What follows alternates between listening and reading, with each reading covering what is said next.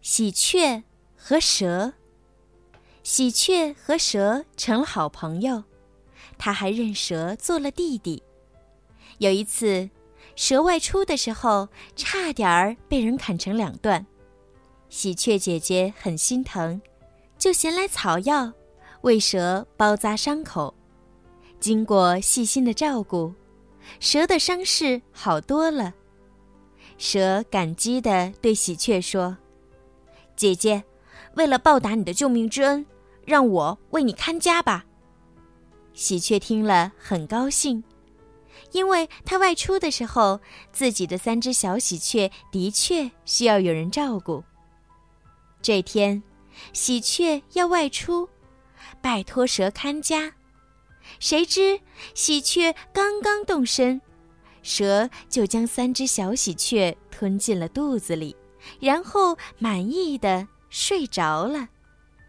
喜鹊回来后，发现自己的孩子不见了，立刻唤醒了蛇。蛇故意说：“咦，刚才我们还做游戏来着，怎么一眨眼就不见了？”喜鹊飞到外面去找。可任他怎么呼唤，都没见小喜鹊的身影，只能伤心的回到家。蛇安慰说：“喜鹊姐姐，别伤心了。”喜鹊刚抬起头要说话，忽然看到蛇的嘴巴上沾着小喜鹊的毛，再看看蛇滚圆的肚子，喜鹊明白了。他对蛇说：“刚才只顾找孩子了。”还没给你的伤口换药呢。蛇听后高兴极了，马上闭上眼睛等着上药。喜鹊用锋利的喙在蛇的肚子上使劲一刀，蛇滚圆的肚子上立刻出现了一道裂口。三只还没被消化的小喜鹊都跳了出来。喜鹊又一把抓起正捂着肚子乱扭的蛇，飞上高高的峡谷，将忘恩负义的蛇扔进了万丈深渊。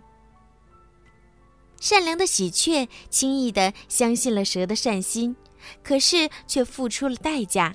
好在及时发现，化险为夷。对待忘恩负义的人，绝对不可以心慈手软，更不要轻易的。相信他们。好了，小朋友，今天的故事呀就听到这儿了。希望你们可以喜欢今天小鱼姐姐为你们讲的故事哦。如果你们有什么想要对小鱼姐姐说的话，可以让爸爸妈妈帮助你们在评论区留上你们的留言。小鱼姐姐呢也会在评论里面找到最优质的点评，并且送上精美的礼物哦。赶快动动手指吧！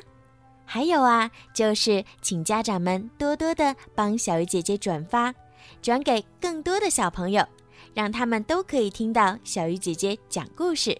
感谢小朋友们一直以来的支持和喜爱，小鱼姐姐呢也会录制更多好听的故事送给你们哦。好啦，快去评论和转发吧，晚安。